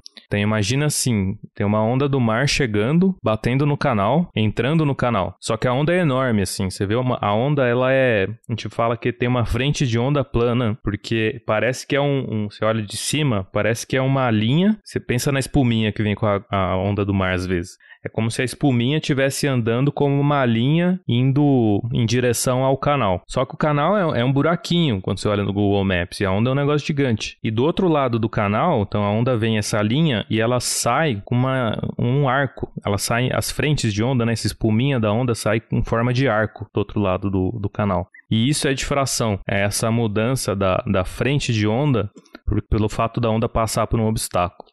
E esse é o jeito mais legal que eu conheço de ver isso, é no Google Maps. Dava, dá pra, é, Dá que, pra assim, ver a lá? onda é tão grande, a onda do mar é, é- tem um comprimento de onda tão grande que ela difrata no canal do Panamá. Apesar do canal do Panamá ser mais largo que um navio gigantesco, ele ainda é pequeno para onda do- pro, pro comprimento de onda da onda do mar. Oh, Então ela pod- di- ela poderia ser a capa desse episódio, hein? Pode muito bem ser a capa desse Cara, episódio. que bacana, hein? Eu não, tinha, sei se não sabia desse exemplo, não. Não, Não, eu, eu usava esse exemplo quando eu dava aula no, no Física nas Férias. Porque é assim, eu ficava maluco e acho que a, a minha maluquice contagiava os alunos. Alguns estavam cagando, assim, mas eu ficava tempão falando do quanto eu achava aquilo da hora. Aí eles saíram, saíram tudo achando da hora também. Era impressionante. Não sei se tudo, né? Mas vários. Cara, eu assim. tenho que Alguns atualizar eu meus exemplos, Percebia porque- que estavam meio apáticos, saíam, uau, que da hora! Quero ir pro Panamá, né? Quero ir pro Não, Panamá. Acho que ninguém, ninguém queria ir pro Panamá, mas não sei, não sei se é turístico lá, não conheço nada. Tudo que eu conheço do Panamá é difração no canal do Panamá. Não, mas eu vou, eu vou roubar o seu exemplo, porque eu mas sempre. um outro exemplo legal que dá pra fazer em casa, se você tiver uma lanterna dá pra fazer, se tiver um laser é mais fácil. Eu fazia isso também em aula. Pega uma, uma caixa de cereal, por exemplo, e um alfinete bem fininho e faz um furinho bem pequenininho na caixa, mas bem pequeno mesmo assim. Você, se você atravessar a agulha até a metade já é grande demais. Tem que ser bem pequeno. E aí você pega o laser ou a lanterna e mira bem no furinho, mas bem perto da parede, porque a intensidade dessa, dessa onda é, luminosa cai muito rápido. E olha do outro lado você vai ver que do outro lado não sai um pontinho que nem entrou. Acontece que nem no canal do Panamá, só que agora em três dimensões em ve- em, em vez de duas, né? Você vê que a onda sai uma espécie de arco. E é, é bem interessante, dá pra fazer em casa de verdade, mas você tem que estar bem perto da parede se for com a lanterna. Se for com laser, dá para ficar um pouco mais longe. E, mas difração é isso: é a onda passar por um obstáculo muito pequeno, de tamanho da ordem do comprimento de onda dela ou menor, e por causa disso, por causa da, da forma como ela espalha na, nas extremidades desse obstáculo, a forma dela se deforma. A forma se deforma é ótimo, né? Mas ela se deforma do outro é, lado do obstáculo. Se, se a gente voltar para aquele exemplinho lá do Tupperware cheio de água, Uh, não faz isso porque sua mãe vai te matar, mas imagina que você pegou um, um, pedaço da tampa, fez uma fresta ali, menor do que o seu dedo, colocou dentro desse pote. E aí você começa a bater seu dedo lá de novo. Quando a onda passar por essa fresta, vai parecer que pro outro lado ela, ela é uma fonte de onda. Ela tá gerando uh, esses pulsos de onda. Mesmo ela não sendo uma fonte primária, igual você, que tá enfiando energia ali no meio, né? Uh, e aí isso está relacionado com o jeito que a gente, uh, assim, a gente enxerga isso como se uh, cada ponto da onda se propagasse como se fosse uma fonte. E aí, se você coloca esse obstáculo, você consegue ver esse efeito, né? Eles chamam isso de construção de Huygens, ou princípio de Huygens, né? Aliás, o, o nome desse cara é um dos nomes mais tratados, da, mais maltratados da história da física, né? Uhum. Porque ele é holandês e uma vez eu perguntei para uma holandesa como falava o nome do Huygens. É, Huygens. Alguns falam Huygens, outros Ah. Huygens. Uhum. Eu falei, como fala o nome do Huygens? Quem? Huygens? Não tenho ideia quem está falando. Aí eu escrevi no celular, mostrei para ela. Ela falou, eu não sei exatamente como que é, porque eu pronunciei várias vezes e ela falou que ainda estava errado. Mas é algo como Huygens. Hauhans. Huygens. O professor na Unicamp falou uma vez que era Ho é, Horrens. Eu acho que é por aí mesmo. É, então, é algo assim. Ah, nossa, eu podia ter per perguntado pro Decore. É, também. Mas assim, eu acho que um exemplo que eu costumo dar, que não é tão legal quanto do canal do Panamá, mas é um exemplo mais dia a dia, né? É assim, imagina que você está numa sala e essa sala tem uma porta. Porta aberta e as paredes da sala são assim perfeitamente absorventes. Ela não deixa, o som não, não passa pela parede da porta. Se você estiver falando com alguém ali dentro da sala, é, alguém que está fora da sala, atrás da parede, do outro lado da parede, mesmo que a parede absorva perfeitamente o som, vai conseguir te ouvir. Porque o som ele vai, ele vai se espalhar pela sala toda, vai refletir nas paredes e tal, mas quando ele chegar na porta, o, ele sofre esse efeito de difração. Então ele, ele é como se fosse uma nova fonte de som aquela porta e, e, esse, e aí ele se espalha para todos os lados que está do lado de fora da sala, inclusive atrás da parede. Então, por que, que as pessoas ouvem, né? Podem ouvir você, mesmo quando você não está falando diretamente para elas, ou elas estão atrás de algum objeto, atrás de alguma coisa. É porque o som sofre refração, sofre difração. As ondas sonoras, elas têm comprimento de onda da ordem macroscópica, né? da ordem de objetos ao nosso redor. Então, a gente convive com difração da onda sonora regularmente. A gente não convive com a difração de ondas eletromagnéticas no mesmo, na mesma escala, porque as ondas eletromagnéticas têm comprimento de onda muito pequeno, e para você ter difração, você precisa ter, como o Felipe falou, né? Comprimento de onda maior, ou pelo menos da ordem de, da, da, da passagem que você quer passar, do obstáculo, exato. Do, você tá tudo parado, tem uma frestinha ali, alguma passagem que você consiga ir. Se ela for muito pequena, comparado com a fresta, na verdade é como se não tivesse obstáculo nenhum para a onda. Então ela segue reto. Mas se ela for maior, aí ela sofre esse efeito de difração. E por isso que alguém que tá atrás da parede, safadinho, ouvindo a sua conversa, danadinho, tá lá ou consegue ouvir por defeito de César difração. usou o danadômetro. O dana- usamos o danadômetro. E, e um negócio massa de difração, que ela acontece ao contrário também, né? Em vez de ter um, um obstáculo grande e um buraquinho, se eu tiver um obstáculo pequeno e todo o resto aberto, também acontece um tipo de difração. Também acontece de eu deformar por esse efeito de cada pedaço da onda ser quase que uma fonte de, de mais ondas, eu também deformo a forma da onda por esse processo. E isso é usado, por exemplo, para estudar a estrutura cristalina dos materiais, com difração de ondas de raio-x. Então, quando você está estudando a estrutura de um, um material cristalino, ele é um arranjo todo ordenadinho, né? Os, os átomos formam, por exemplo, estão todos no- em, é, nas arestas de um cubo, e aí tem um cubo do lado com átomos nas arestas também. Então, esse negócio todo, esse padrão bonitinho. Só que os átomos são muito menores que a distância entre, entre dois átomos. Eles são muito pequenos. Então, no fundo, eu tenho obstáculos bem pequenos e um monte de espaço para se propagar. E o que acontece com o raio-x é que o raio-x é...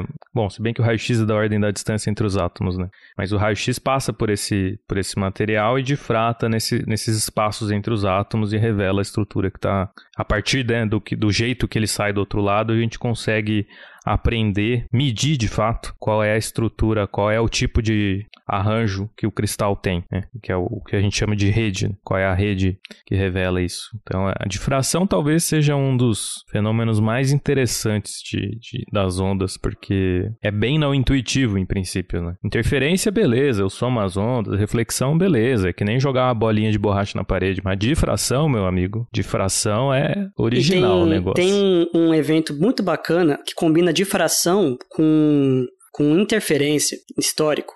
Pesquise aí. Eu vou fazer uma, um resumo da história, né? Mas, em essência, estava tendo um debate se a luz era uma onda ou uma partícula, etc e tal, lá nos anos 1800, lá vai bolinha. E aí um cidadão francês, chamado Fresnel, ele fez um tratamento matemático da luz como uma onda. Propôs para a Academia de Ciências de Paris e um cientista lá no Poisson, Poisson era talvez o principal cientista francês vivo à época, porque tinha passado as guerras napoleônicas, a Revolução Francesa, morreu um monte de gente. É, ele era talvez um dos principais cientistas. Ele é um cara foda. Poisson, ele pegou toda a matemática do Ferrenel, ele é um dos poucos que conseguia entender aquilo, e falou assim, olha, cara, essa sua teoria... E o Poisson é um cara que acreditava que a luz era uma partícula. Ele defendia meio que a escola do Newton, né? Falou, Frenel, tem um erro aqui no que você falou, porque olha só, tá, olha a previsão da sua teoria. A previsão era o seguinte: se pegasse uma luz, jogasse contra um objeto esférico, uma bola, deveria formar um ponto brilhante logo atrás, né, numa parede que ficasse atrás da bola. Então, uma coisa meio estranha, tipo assim, o, o centro da sombra teria um ponto brilhante. Isso era uma previsão da teoria do Fresnel. E pro, a população falou assim: ah, isso é loucura, né? Tá errado essa desgraça. Aí, um cientista do comitê lá, o Aragô, ele fez um experimento e entrou para a história como ponto de Aragô, ponto de Fresnel, ponto de Poisson, tem os três nomes. é, e, ponto realmente. de Aragô, Fresnel, é, Poisson. É, tem que fazer isso, né? eu, eu boto como Aragô. E de fato encontrou a desgraça do ponto. Você bota uma bola na frente de uma fonte de luz e logo atrás dela, claro, tem que fazer com todo cuidado, não é fácil é, você vê um ponto brilhante. Por quê? Porque quando você joga a luz na bola, nas bordas desta bola, se quiser pensar, dar na mesma o pensamento, um disco, né? Uh, nas bordas do disco, ele vai sofrer difração à luz. Então ela vai espalhar. É como se cada ponto, como o Sato falou, é uma nova fonte, uma nova frente de onda, né? E a distância, quando todos vão assim, exatamente equidistantes do, do, das bordas, é o centro. Então se você pega uma parede logo atrás, todas as bordas, a distância das bordas até a parede, no centro da sombra, é igual. Então, se as distâncias são iguais, elas estão saindo em fase, etc e tal, você tem uma interferência construtiva exatamente no meio da sombra. Então, por causa da difração, você tem esse espalhamento da onda que chega lá e é uma convergência delas lá naquele ponto que está todas em fase e você gera uma interferência construtiva. Isso é uma evidência muito forte de que a luz era uma onda, que era impossível você imaginar uma bolinha fazendo essa desgraça. Você joga um monte de bolinha assim em um objeto, pensa muito menores, né, do que a areia, vai numa, num objeto assim, circular, e, e, tipo, as areias vão todas se batendo bem no meio da sombra, logo atrás. Não tem muito é, sentido, né?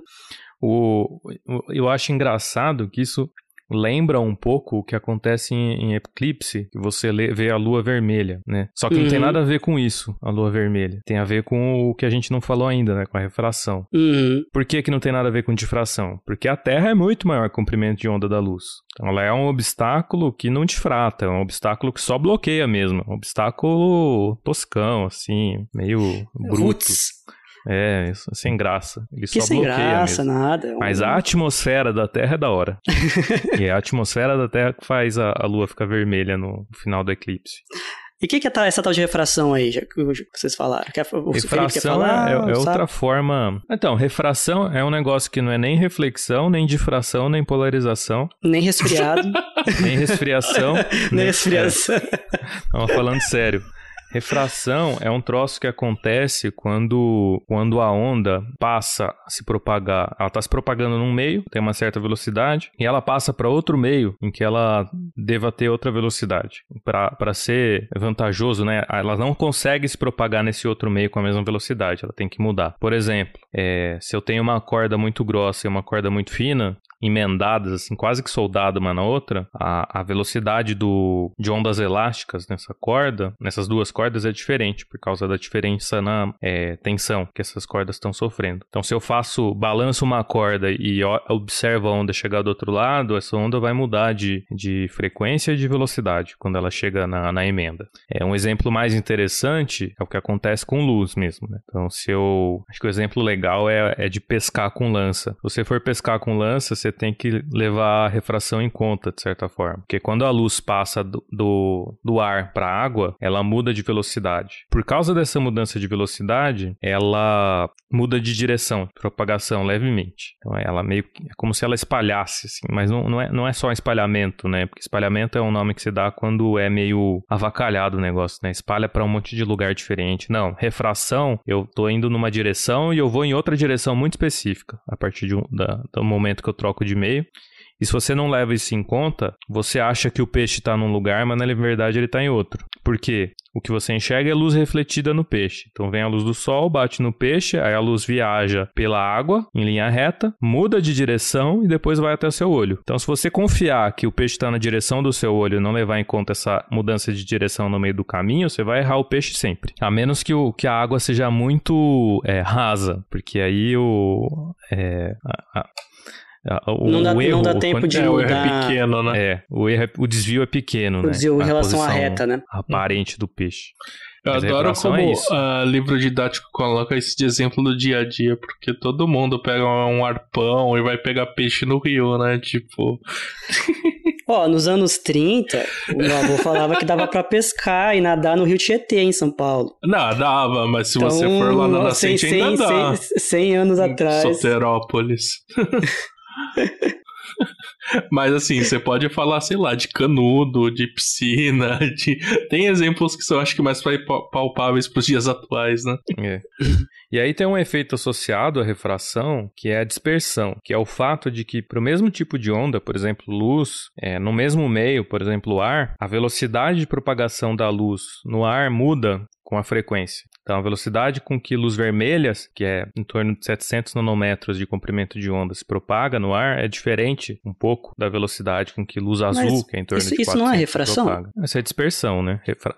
Refração é o desvio. Hum. Dispersão é, é o, esse desvio mudar por causa do. Eu, eu sempre achava que era a refração dependia do, do da frequência.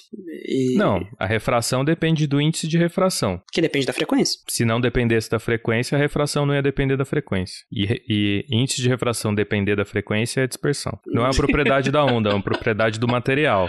É bem, curioso. Eu. Bem, tá bom. Mas é, é, a história do, do prisma, né? É, o, você bota luz branca num prisma e sai do outro lado um arco-íris. Que não é muito diferente de como faz arco-íris de verdade, né? É, é, geralmente luz incidindo do sol, incidindo, incidindo em moléculas de. Moléculas não, né? Em gotículas de água e saindo várias cores do outro lado. Por causa disso. Cada. O desvio do vermelho é um pouco diferente do desvio do violeta. Opa, não é essa ordem.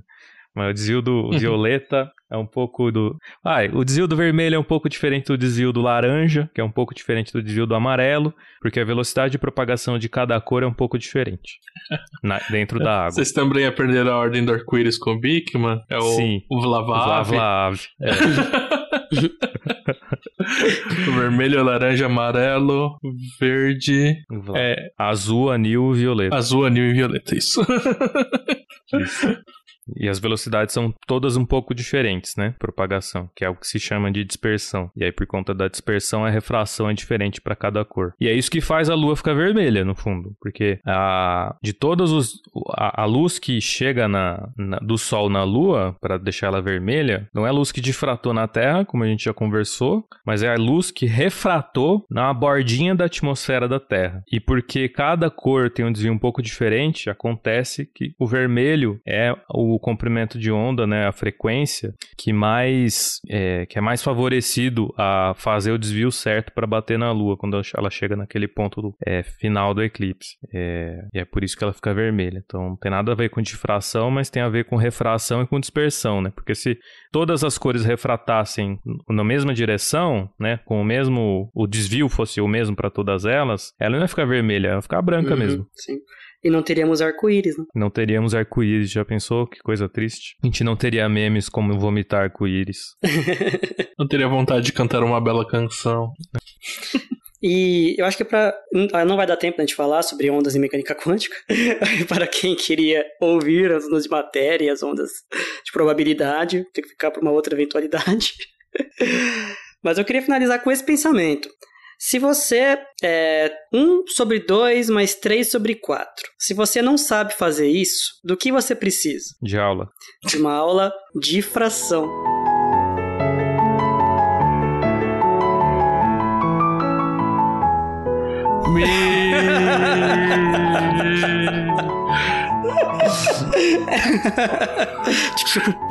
Nossa. Eu, eu, eu, tô indo embora. Falou, gente. Momento de reflexão profunda do César. Bateu Nossa. aí na sua cabeça e voltou, né? É, não, Aquele meme do fica reflexão, né? E aí o Homem-Aranha é. olhando no espelho. Exatamente.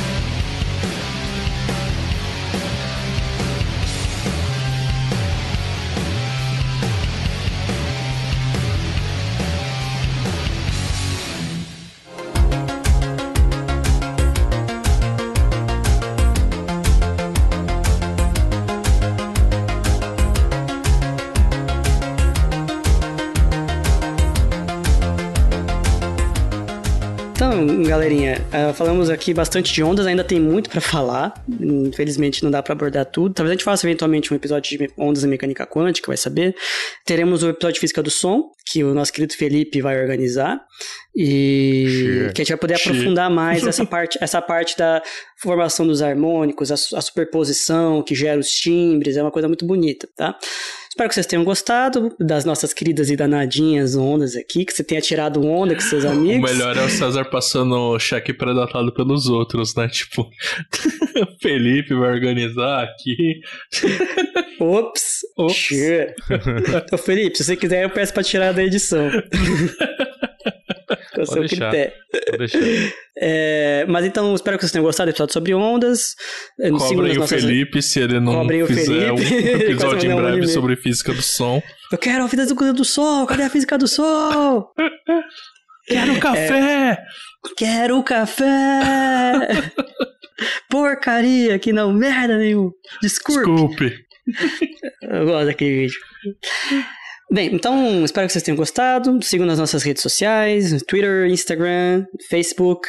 É, interajam conosco, como diz a nossa querida Mônica, adoramos interagir com vocês. Dúvidas ou questionamentos ou correções do que nós falamos aqui, sintam-se à vontade para entrar em contato. E é isso aí. Até a próxima. Um grande abraço ondulatório aí para todos vocês. Falou! um abraço particular. Particular? Então, Aí, é, e, e, aí o, o, o, Sato vai ser o dual, né? É, um abraço dual. um abraço dual. Da, dualidade. Não, um abraço de gente mesmo. Um abraço normal. Valeu, gente. Valeu. Falou, galera.